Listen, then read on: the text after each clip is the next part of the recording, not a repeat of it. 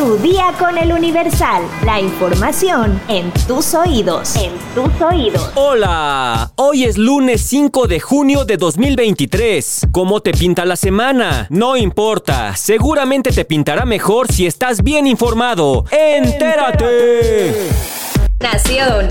Delfina Gómez, candidata de la coalición Juntos Hacemos Historia, será la próxima gobernadora. Así lo dijo Alejandra del Moral, quien aceptó su derrota en la elección del Estado de México. Tras darse a conocer los resultados del conteo rápido en el Estado de México, Alejandra del Moral, candidata de la coalición PRI-PAN-PRD Nueva Alianza, aceptó su derrota frente a Delfina Gómez y reconoció el carácter democrático de los mexiquenses. En conferencia de prensa, Alejandra del Moral agradeció a los ciudadanos que votaron y que estuvieron como funcionarios de casilla en la entidad y le deseó éxito a la maestra Delfina. Saludo a la maestra Delfina Gómez Álvarez, quien será la próxima gobernadora del Estado de México y le deseo todo el éxito. Para poder ganar hay que saber perder, aseveró la priista. Por su parte, la candidata de Juntos Hacemos Historia, Delfina Gómez, reconoció los resultados de la elección por parte de la abanderada del PRI, PAN, PRD, Nueva Alianza, Alejandra del Moral. Saludamos Damos a esta hora el reconocimiento de los resultados electorales por parte de Alejandra del Moral. El respeto a la democracia es una condición indispensable para construir el estado de bienestar para todas y todos, escribió Delfina en su cuenta de Twitter. Y es que el conteo rápido hasta la noche de este domingo da el triunfo a Delfina Gómez por al menos 7 puntos. De acuerdo con los datos del conteo rápido, la alianza Juntos Hacemos Historia alcanzará entre 52 y 54% de la votación emitida. Alejandra Alejandra del Moral, de la coalición Va por el Estado de México, tendrá de 43 a 46%.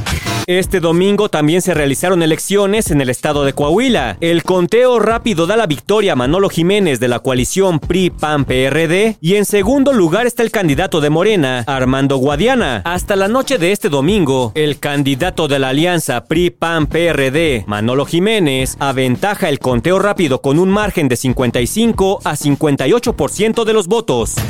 El periodista Ricardo Rocha falleció este domingo 4 de junio a los 76 años, así lo anunció su hijo, el politólogo Jorge Armando Rocha. En su cuenta de Twitter escribió un mensaje de despedida. Papá, abre tus alas, fuiste bueno, un hombre muy digno con los mejores valores, abriste brecha cuando el sistema lo tenía controlado, dejas gran escuela periodística, ayudaste a todo aquel que se te acercó, te vamos a alcanzar, te amo, que Dios te bendiga siempre, con él estás. Periodista nació en la Ciudad de México y creció en el pleno corazón del barrio de Tepito. En 1968 ingresó a la Universidad Nacional Autónoma de México, donde en un inicio estudió administración de empresas. Sin embargo, antes de terminar la carrera, decidió dedicarse al periodismo. Hasta el momento se desconocen las causas del fallecimiento, así como los detalles de los funerales del periodista.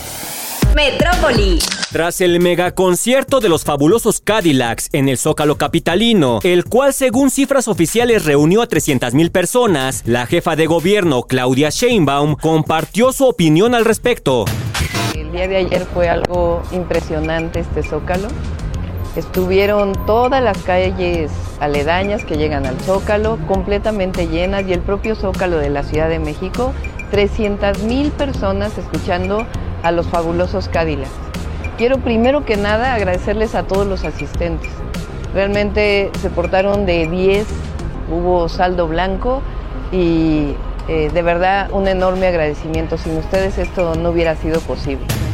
La mandataria capitalina agregó que los conciertos que se llevan a cabo en el Zócalo han generado una derrama económica para la capital, anunciando que en el caso de los fabulosos Cadillacs se generaron 980 millones de pesos entre compras, alojamiento y servicios de la zona. Pese a sus declaraciones, los presentes en el concierto celebrado el pasado sábado 3 de junio señalaron que hubo varias riñas entre los asistentes sin que la policía capitalina interviniera. Aquí permítanme darles mi opinión. Más que mi opinión, mi experiencia personal. Tal vez muchos de los que están escuchando este podcast asistieron al concierto y se la pasaron de maravilla. No tuvieron ningún problema, tal vez algún empujón, pero nada grave. Disfrutaron el concierto a todo lo que da. Pero yo estuve ahí y en la zona donde me encontraba se puso realmente horrible. La gente se empujaba, hubo varios desmayados. Yo no lo vi, pero escuché los comentarios de la gente que decía que otros estaban peleando. Llegó un momento en el que ya no era divertido y decidimos salirnos de ahí. Mucha gente ya se estaba retirando y se encontró con la que todavía estaba llegando. Empezaron los empujones, los gritos, más desmayados. Esa zona en la que yo estaba era un auténtico caos y efectivamente la policía capitalina no intervino. El concierto fue un éxito, pero yo que estuve ahí puedo decir que afortunadamente no pasó a mayores. Perdón, me tenía que desahogar. ¿Tú has asistido a estos conciertos gratuitos en el Zócalo Capitalino? Deja tu comentario en Spotify. Estados.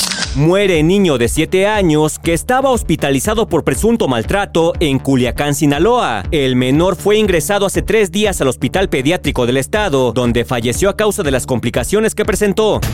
Muere bebé en choque frontal de auto con tráiler en Nuevo León. Tres personas murieron, entre ellos un bebé de aproximadamente seis meses de edad, en dos accidentes carreteros hallan sanos a cinco ciudadanos norteamericanos desaparecidos en Tamaulipas. Las cinco personas viajaban procedentes de Nueva York con destino a Veracruz, pero habrían sido secuestrados presuntamente por integrantes de un grupo delictivo. Rescatan sanas y a salvo a dos mujeres migrantes poblanas en Hermosillo, Sonora. Ambas mujeres buscaban emigrar ilegalmente a Estados Unidos, sin embargo al llegar a Tijuana, fueron retenidas por individuos, pero lograron escapar. Mundo. Un avión causó pánico en Washington, D.C. después de volar cerca de la Casa Blanca y el Capitolio, lo que provocó el despegue de aeronaves de combate. La aeronave dio la vuelta y sobrevoló en Washington, incluyendo la zona de exclusión aérea, cerca de la Casa Blanca y el Capitolio, provocando la alerta del Departamento de Defensa y el despliegue de aviones de combate. El despegue de estos generó lo que se conoce como boom sónico, provocando que los residentes de la zona metropolitana se asustaran al escuchar el estruendo. Finalmente, el aeroplano se estrelló contra un terreno montañoso en el suroeste de Virginia. Por su parte, las Fuerzas Armadas de Estados Unidos anunciaron que investigarán el incidente junto con la Junta Nacional de Seguridad en el Transporte.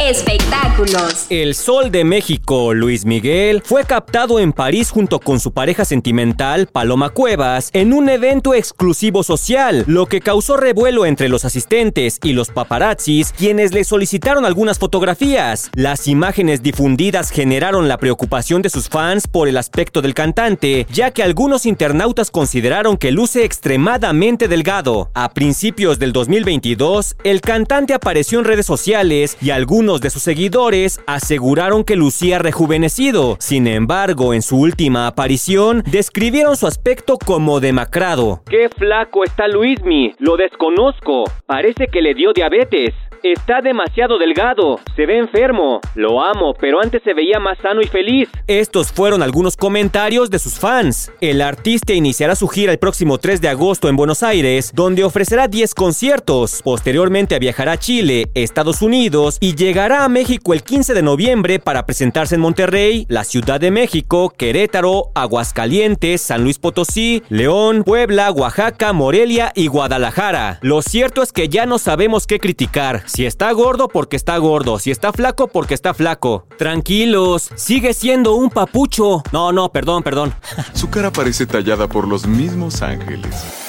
¿Sabes cuál es el volcán de la Ciudad de México que tiene una cancha de fútbol en su cráter? Descúbrelo en nuestra sección destinos en eluniversal.com.mx. Ya estás informado, pero sigue todas las redes sociales del Universal para estar actualizado. Comparte este podcast y mañana no te olvides de empezar tu día. Tu, día, con, el Universal.